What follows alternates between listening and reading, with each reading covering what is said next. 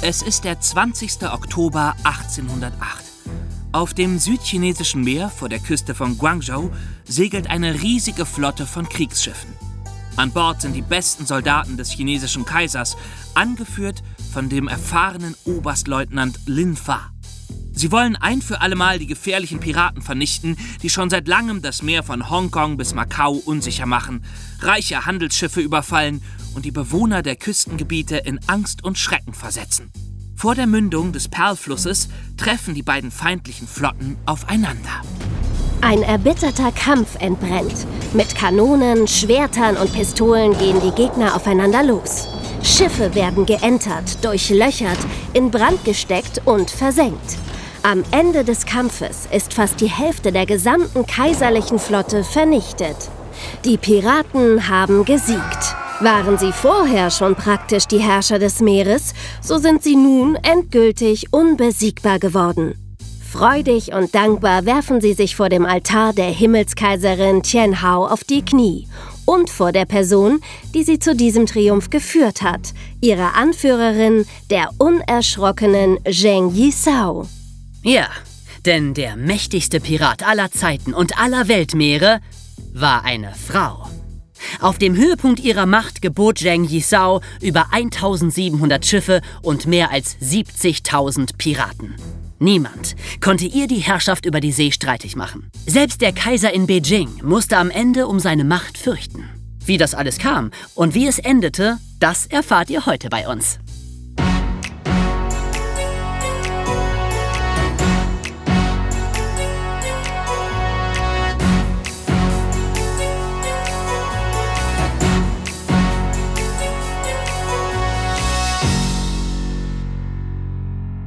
Nei Homer? Ja, genau, Nei Homer. Das war Chinesisch und heißt Hallo. Kantonesisch, um genau zu sein. Äh, Das spricht man in Südchina. Äh, Denn diesmal erzählen wir euch eine Geschichte aus China, wo alles ein paar Nummern größer ist als hier bei uns. Die Städte, die Einwohnerzahlen und auch die Piratenflotten. Vor allem die Piratenflotten. Und darum werde ich euch am Anfang alles Wichtige über Zheng Yisao, die Piratenkönigin, erzählen. Danach berichte ich ein bisschen über das faszinierende Land China und die chinesische Kultur. Wie einige von euch vielleicht wissen, ist meine Mutter Chinesin. Und ich war oft bei meinen Großeltern in Guangzhou und kenne mich ein bisschen aus. Ja, und er spricht super Chinesisch. Kantonesisch, Oh ja, um klar. genau zu sein, ne? Sorry. Genau. naja, aber ich, ich habe das seit dem Kindergarten leider nicht mehr so richtig weitergelernt. Aber es geht irgendwie trotzdem. Ey, ich wäre froh, wenn ich nur eine Fremdsprache so gut könnte. Warum? Du kannst doch Elbisch. Nee, auf Elbisch kann ich gerade mal eine Pizza bestellen. Egal. Jedenfalls, zum Schluss erzähle ich euch auf Deutsch noch von anderen berühmten Piratinnen. Außer Zheng Yisao gab es nämlich noch ein paar, auch wenn die nicht ansatzweise so mächtig waren. Genau. Und wie sie so mächtig wurde, das hört ihr jetzt.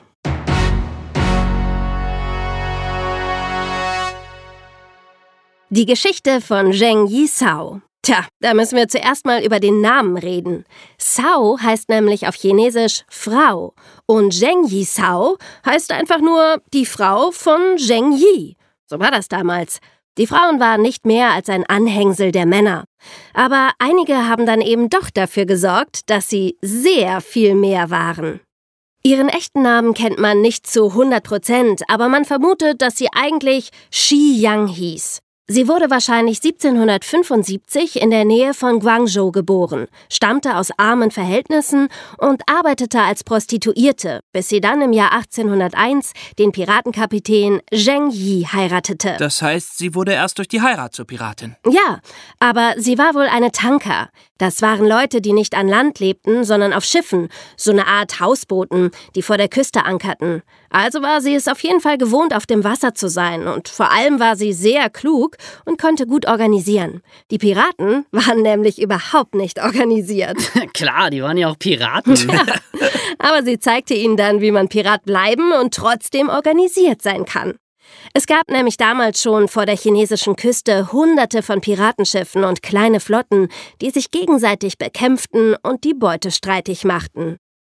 Zheng Yisao erkannte, dass sie viel mächtiger sein könnten, wenn sie sich zusammenschließen würden. Und genau das erreichte sie. Die Piraten einigten sich untereinander, dass sie von jetzt ab gemeinsam agieren wollten. Sie bildeten sechs Flotten, die nach Farben gekennzeichnet waren. Die schwarze, weiße, gelbe, blaue, grüne und rote Flotte. Die rote war mit Abstand die größte und darum wurde deren Kapitän Zheng Yi zum Oberbefehlshaber gewählt. Das heißt, ab diesem Zeitpunkt waren Zheng Yi Sao und ihr Mann eigentlich schon die mächtigsten Piraten, die jemals gelebt hatten, mit mehr als 800 Schiffen unter ihrem Kommando. Und das ist der absolute Wahnsinn. Wenn ihr Folge 3 von unserem Podcast gehört habt, und wenn nicht, dann macht ihr das bitte jetzt, da haben wir uns mit den Piraten der Karibik und Blackbeard beschäftigt. Blackbeard hatte acht Schiffe. Das war schon eine Riesenmenge. Zheng Yisao hatte 800. Unglaublich. Und 800 waren erst der Anfang. Denn so richtig mächtig wurde Zheng Yisao erst, nachdem ihr Mann gestorben war. 1807, zwei Jahre nach dem Zusammenschluss der Flotten, kam er nämlich auf ungeklärte Weise ums Leben. Vielleicht wurde er von einer feindlichen Kugel getroffen. Vielleicht ist er bei einem Sturm über Bord gegangen. So genau weiß man das nicht. Einige hatten sogar den Verdacht, dass seine eigene Frau ihn aus dem Weg geräumt hatte, um die Macht zu übernehmen. Und? Hat sie? Tja, das weiß man nicht. Aber die Macht übernommen, das hat sie auf jeden Fall. Ah, das haben aber die Männer nicht so leicht mit sich machen lassen, oder? Naja, sie war natürlich schlau genug, um zu wissen, dass viele Männer den Platz als Oberpirat einnehmen wollten. Und darum hat sie sich einen Verbündeten gesucht. Der hieß Zhang Bao, war 21 Jahre alt und war der Adoptivsohn und Vertraute ihres Mannes gewesen. Und den Adoptivsohn des toten Captains, den konnten die anderen Piraten als ihren Anführer akzeptieren. Zhang Bao war ihr aber treu ergeben und ließ sich von ihr führen. Und so zog sie im Hintergrund die Fäden und bestimmte alles, während Zhang Bao nach außen das Kommando hatte. Aber dieses Versteckspiel dauerte nicht allzu lange. Schon ziemlich schnell traten die beiden offen als das Powerpaar auf und es war klar, dass Zheng Yisao das Sagen hatte. Sie befehligte auch eigene Schiffe als Kapitänin. Sie kämpfte mit und sie konnte wohl ziemlich gut mit dem Schwert umgehen. Und vor allem hat sie für Disziplin gesorgt. Oh ja, das hat sie. Sie stellte viele neue Regeln auf. Zum Beispiel mussten Befehle bedingungslos ausgeführt werden. Keiner durfte die Beute behalten, die er gemacht hatte, sondern alles musste abgeliefert werden und wurde dann unter allen aufgeteilt. Wer dagegen verstieß, wurde mit dem Tod bestraft. Sie vergrößerte auch die Flotte stark. Dafür wurden viele Schiffe überfallen und erobert und dann der Flotte einverleibt. Und sie überfielen auch Städte und Dörfer an der Küste, entführten die Einwohner und zwangen sie, bei ihnen mitzumachen. Dabei achtete Zheng Yisao darauf, dass sich keiner an den Frauen in den eroberten Städten vergriff. Wer es doch tat, wurde streng bestraft. Deswegen müsst ihr aber nicht glauben, dass sie jetzt besonders menschenfreundlich gewesen wäre oder so. Im Gegenteil, das ging alles wohl sehr, sehr brutal und blutig zu. Ein Menschenleben war den Piraten nicht viel wert. Ah, also nicht gerade die edle Seefahrerin. Mm -mm, nee, leider nicht. Und Zheng Yisao war als Frau jetzt auch nicht gnädiger oder weichherziger als Männer es gewesen wären. Sie war wirklich eine Verbrecherin und Mörderin. Und das war schließlich auch der Grund, warum die Regierung des Kaisers mit allen Mitteln gegen sie vorging. Vor allem der Generalgouverneur Bai Ling wollte die Piraten unbedingt zur Strecke bringen. Aber wie wir am Anfang gehört haben, war die Piratenflotte einfach zu mächtig. Die Schiffe der kaiserlichen Marine konnten nichts gegen sie ausrichten, obwohl sie sich sogar mit den Portugiesen verbündeten, die einen Stützpunkt in China in Macau hatten. Die Portugiesen gaben den Chinesen schnellere Schiffe als die Dschunken der Piraten und bessere und zielgenauere Kanonen, aber es nützte alles nichts. Die Piraten waren zu stark. Also kam Bai Ling auf eine Idee, auf die man immer kommt, wenn man jemanden nicht schlagen kann. Loser. Man muss irgendwie einen Deal mit dem Gegner machen. Und so verkündete Bai Ling eine große Amnestie für die Piraten. Amnestie heißt äh, Straferlass. Wenn die Piraten mit ihren Überfällen aufhören und sich ergeben würden, dann würden sie nicht bestraft und könnten ein friedliches Leben führen. Nun könnte man glauben, die Piraten waren doch so mächtig. Die lachten nur über das Angebot. Ja, genau. Aber Bai Ling hatte natürlich auch das Menschliche berücksichtigt. Der Großteil der Piraten lachte vielleicht darüber, aber ein kleinerer Teil fand das Angebot vielleicht doch ganz verlockend. Das würde die Gemeinschaft dann doch spalten. Und genau das geschah auch. Der Anführer der schwarzen Flotte, Guopodai, nahm das Angebot an. Er ergab sich bei Ling und wurde begnadigt. Damit verloren die Piraten nicht nur ihre zweitgrößte Flotte, sondern Guopodai kämpfte jetzt plötzlich gegen sie, weil er auch noch eine Belohnung kassieren wollte. Er kannte ihre Kampftechniken, ihre Tricks und ihre Verstecke, und er gewann eine große Seeschlacht, bei der Hunderte von Zheng Yisaos Männern starben und 16 Schiffe erbeutet wurden. Und nach dieser Niederlage machten sich Zheng Yisao und Zhang Bao so ihre Gedanken. Was wäre, wenn sich noch andere Flotten von ihnen abwenden würden? Irgendwann würden sie vielleicht ganz alleine dastehen und als Letzte würden sie auch keine Amnestie mehr bekommen, sondern mit Sicherheit hingerichtet werden. Also, warum nicht den anderen zuvorkommen und sich sofort ergeben? Und genau das haben sie gemacht. Oh ja. Sie sind zu Beiling gegangen, haben sich ergeben und wurden nicht bestraft. Im Gegenteil, Zhang Bao wurde sogar als Leutnant in die kaiserliche Marine aufgenommen, bekam mehrere Schiffe zur Verfügung gestellt und jagte nun selbst die übrigen Piraten. Und geschämt hat er sich gar nicht, seine alten Freunde zu verraten? Naja, also wer tausende Menschen auf dem Gewissen hat, der schämt sich wohl nicht für vieles, oder? Ach, nee, wohl nicht. Er hat dann in der Marine des Kaisers noch eine große Karriere gemacht, ist dann aber relativ jung gestorben. Zheng Yisao jedenfalls ließ sich friedlich in der Nähe von Guangzhou nieder und hatte nie wieder etwas mit Piraten zu tun. Aber sie wurde trotzdem noch reicher als zuvor, weil sie bis zu ihrem Tod mit 64 Jahren eine berüchtigte Spielhölle betrieb und Opium schmuggelte. Also irgendwie ein bisschen unbefriedigend, dass sie mit all dem durchgekommen ist und nicht bestraft wurde. Das stimmt. Andererseits, wenn Bai Ling sie nicht begnadigt hätte, hätte sie einfach weitergemacht und noch viel mehr Menschen wären gestorben. Ja, trotzdem. Ja. Im wahren Leben werden die Verbrecher halt leider nicht immer bestraft. Auch nicht in China. Äh, apropos China. Super Überleitung, David. ja, ne? Also richtig gut. Fand ich auch.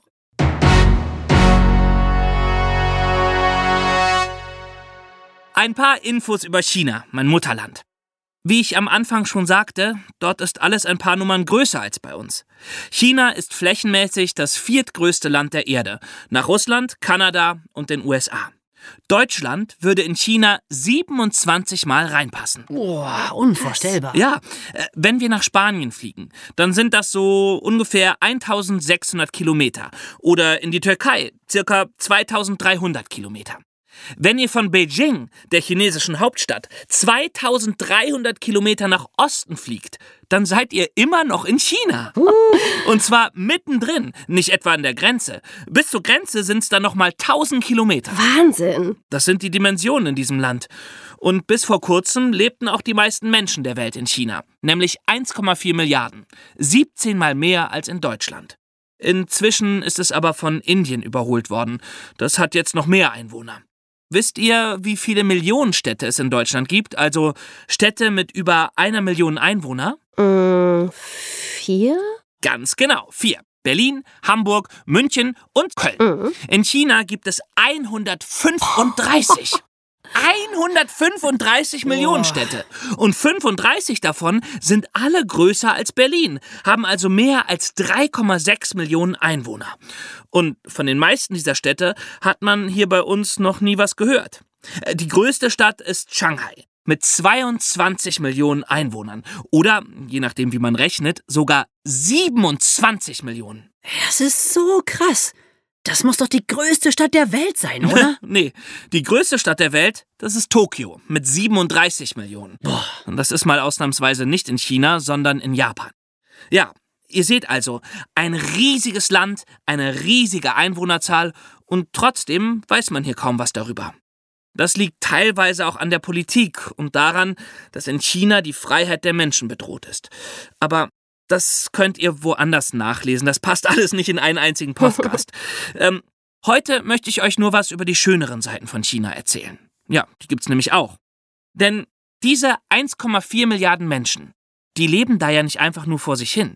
Die kochen, die machen Musik, die drehen Filme, die machen Fernsehsendungen, die schreiben Bücher, die entwerfen Mode, die, die haben eine total hochstehende, eigenständige Kultur, von der man hier kaum was weiß. Aber es lohnt sich. In Deutschland sind zumindest die Filme von Zhang Yimou ein bisschen bekannt. Zum Beispiel House of Flying Daggers, den kann ich euch sehr empfehlen. Okay, ist notiert. Die chinesische Kultur ist nämlich schon mehr als 3000 Jahre alt. Als bei uns noch nicht mal die Griechen und Römer herrschten, gab es dort schon das chinesische Kaiserreich. In China wurde das Porzellan erfunden, der Kompass, das Schwarzpulver, das Papier und auch das Papiergeld. Und wir Deutschen sind so stolz auf Johannes Gutenberg, der den Buchdruck erfunden hat. Aber dieselbe Erfindung hat schon 400 Jahre früher ein Chinese namens Bisheng gemacht Allerdings, man muss sagen, dass die westlichen Buchstaben den chinesischen Schriftzeichen etwas überlegen sind. Mit den Schriftzeichen war der Buchdruck so kompliziert, dass die Erfindung von Bisheng wieder in Vergessenheit geraten ist. Okay, krass, das wusste ich echt nicht. Ja, ich könnte euch noch ewig weitererzählen, aber das reicht erstmal für heute. Äh, vielleicht habe ich euch ja ein bisschen auf mein Mutterland neugierig gemacht. Und nächstes Mal, wenn ihr chinesisch essen geht, dann denkt ihr mal an mich und daran, dass es in China meistens ganz anders schmeckt als in den, wie man in Deutschland sagt, China-Restaurants. Ja, hier gibt's zum Glück keinen Stinktofu. Oh, ja, leider. Aber kommen wir nochmal zurück zu den Piraten. Besser gesagt, zu den Piratinnen.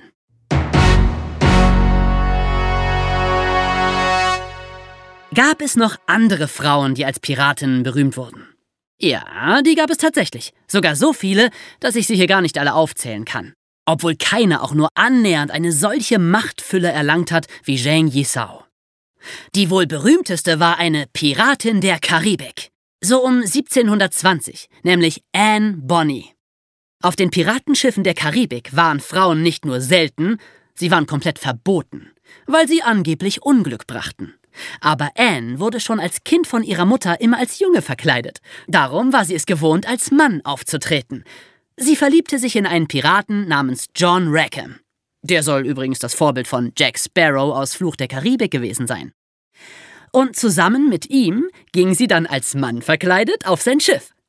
Sie kämpfte bei den Überfällen mit, feierte mit den Piraten und irgendwann merkten die anderen natürlich dann doch, dass sie eine Frau war. Aber da war sie schon so anerkannt, dass sie dabei bleiben durfte. Und nicht nur das. Irgendwann tauchte noch ein zweiter angeblicher Mann auf, noch eine verkleidete Frau namens Mary Reed, die sich ihnen anschloss. Zusammen segelten sie dann durch die Karibik und taten, was Piraten halt so tun. Als sie dann schließlich von einem britischen Kriegsschiff angegriffen wurden, waren die beiden Frauen angeblich die einzigen, die kämpften weil alle männlichen Piraten betrunken unter Deck lagen. Sehr gut. Tja, zu zweit hatten sie leider keine Chance und sie wurden dann zum Tode verurteilt. Das Urteil wurde aber nicht vollstreckt, weil beide Frauen schwanger waren. Mary Reed starb während der Gefangenschaft an einem Fieber und Anne Bonny konnte auf geheimnisvolle Weise entkommen. Und keiner weiß genau wie. Ja, Anne Bonny und Mary Read sind ja eigentlich ziemlich bekannt, wenn man ja, sich mit Piraten beschäftigt. Obwohl sie ja eigentlich nur mit dabei waren. Ja. Es gab ja. aber andere Piratinnen, die waren nicht nur Teil der Mannschaft, sondern tatsächlich die Anführerinnen. Und die sind komischerweise nicht so bekannt wie Anne Bonny, obwohl ich ihre Geschichten eigentlich noch mhm. interessanter finde. Ja, da war zum Beispiel Grace O'Malley, eine irische Piratin so um 1570. Sie stammte aus einer Seefahrerfamilie und lernte schon als Kind segeln und navigieren. In ihrer Familie hatte es immer schon Piraten gegeben. Und als ihr Vater starb, übernahm sie einfach seine Flotte, raubte Schiffe aus und wurde reich damit. Und musste sich nicht Nein, extra als Mann verkleiden. Sie war die von allen anerkannte Kapitänin. Und das war in Irland damals genauso ungewöhnlich wie in China, weil Frauen kaum Rechte hatten. Aber sie hat sich durchgesetzt. Und sie hat, ähnlich wie Zheng Yisao, einen Deal mit der englischen Königin Elizabeth geschlossen, dass sie nicht bestraft wird.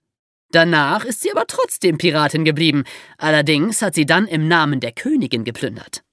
Solche Leute nennt man ja dann nicht mehr Piratinnen, sondern Freibeuterinnen. Aber im Grunde ist das ja eigentlich alles das Gleiche. ja. ja, und dann gab es da noch Jeanne de Belleville, genannt die bretonische Tigerin. Eine Piratin aus der Bretagne in Frankreich. Die lebte noch 200 Jahre vor Grace O'Malley, von 1300 bis 1359. Und die war besonders interessant, weil sie eigentlich eine wohlhabende Adlige war, die auf einem Schloss wohnte und nur aus Rache zur Piratin wurde. Ihr Mann war nämlich ein Gegner des französischen Königs. Und eines Tages lockte ihn der König mit einem Trick nach Paris und ließ ihn da gefangen nehmen und köpfen. Jeanne schwor daraufhin dem König blutige Rache, verkaufte ihre Ländereien, kaufte sich von dem Erlös ein Schiff und eine Mannschaft und machte Jagd auf die Handelsschiffe des Königs. Und das ziemlich erfolgreich. Als ihr Schiff dann bei einem Kampf beschädigt wurde, floh sie nach England und bekam vom englischen König Geld für eine noch größere Flotte. Der fand das nämlich ganz cool, wenn jemand den französischen König nervte. Jeanne kaufte sich drei Schiffe und baute sie zur Schwarzen Flotte um. Sie ließ die Schiffe von vorn bis hinten schwarz anmalen, hisste blutrote Segel und überfiel jedes französische Schiff, das ihr begegnete. Ihr Flaggschiff nannte sie Meine Rache und machte 13 Jahre lang das Meer unsicher. Selbst als der französische König schon längst tot war. Dann hat es ihr anscheinend gefallen. Oh ja. Aber nach 13 Jahren heiratete sie dann einen englischen Adeligen und setzte sich zur Ruhe. Das heißt, wir hatten jetzt Zheng Yisao, Anne Bonny und Mary Read, Grace O'Malley und Jeanne de Belleville. Und keine dieser Piraten wurde bestraft? Ja, Sieht ganz so aus. Wahnsinn. Die Männer sind fast alle gefangen und hingerichtet worden oder sind im Kampf gestorben.